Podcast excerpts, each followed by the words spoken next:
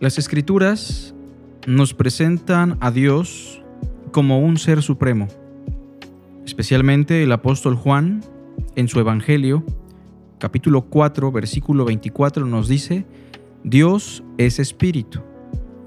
Pero, ¿cuáles son las implicaciones de esta declaración? ¿Qué significa creer que Dios es espíritu? En unos momentos lo vamos a considerar a la luz de las Sagradas Escrituras. Esto es De la Escritura a la Vida. Dios es espíritu, según la palabra. Pero hay dos cosas que debemos considerar a la luz de esta declaración. En primer lugar, Dios es espíritu y eso significa que Dios no tiene limitantes de cuerpo o de materia. Dios es espíritu y eso implica que Dios no tiene limitaciones materiales. Sin embargo, en las Sagradas Escrituras encontraremos algunas expresiones que parecen contradecir esta idea. Por ejemplo, algunos pasajes nos dicen que Dios tiene brazo, nos habla de los ojos del Señor, las espaldas del Señor, la boca del Señor. Pero en este caso no estamos diciendo realmente que Dios tenga un cuerpo con limitantes como el nuestro. Más bien se está usando una figura propia del judaísmo, se conoce como antropomorfismo. Los antropomorfismos son figuras que apuntan a la perfección del ser de Dios, pero son figuras limitadas para poder explicar virtudes ilimitadas propias del ser divino. En este caso, cuando la Biblia dice que Dios tiene un brazo, está figuradamente hablando del poder del Señor. Cuando se habla de los ojos del Señor, se está hablando del conocimiento del Señor. Y así sucesivamente cada expresión corpórea aplicada al ser de Dios no está explicando que Dios esté limitado por la materia o por un cuerpo. Puesto que Dios es espíritu, Dios es un ser perfecto e ilimitado. Pero hay una segunda cosa que debemos considerar. Dios es espíritu y eso significa que Dios es un ser personal. Dios no es algo. Dios es alguien.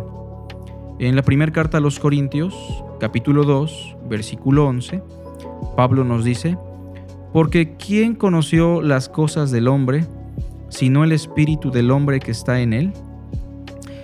Así también nadie conoció las cosas de Dios, sino el Espíritu de Dios. Se nos explica en este pasaje de Corintios que así como el hombre se puede escudriñar a sí mismo, así también Dios escudriña a sí mismo. Así como el ser humano se puede relacionar consigo mismo a través de su espíritu, puesto que Dios es espíritu, Él es un ser personal que se puede relacionar con Él mismo y se puede relacionar con otros.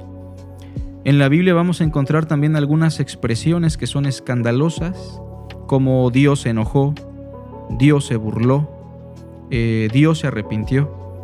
Pero en este caso, estamos otra vez ante figuras propias del judaísmo. En este caso, estamos hablando de antropopatismos, pasiones humanas atribuidas al ser de Dios, no porque Dios tenga estas limitantes.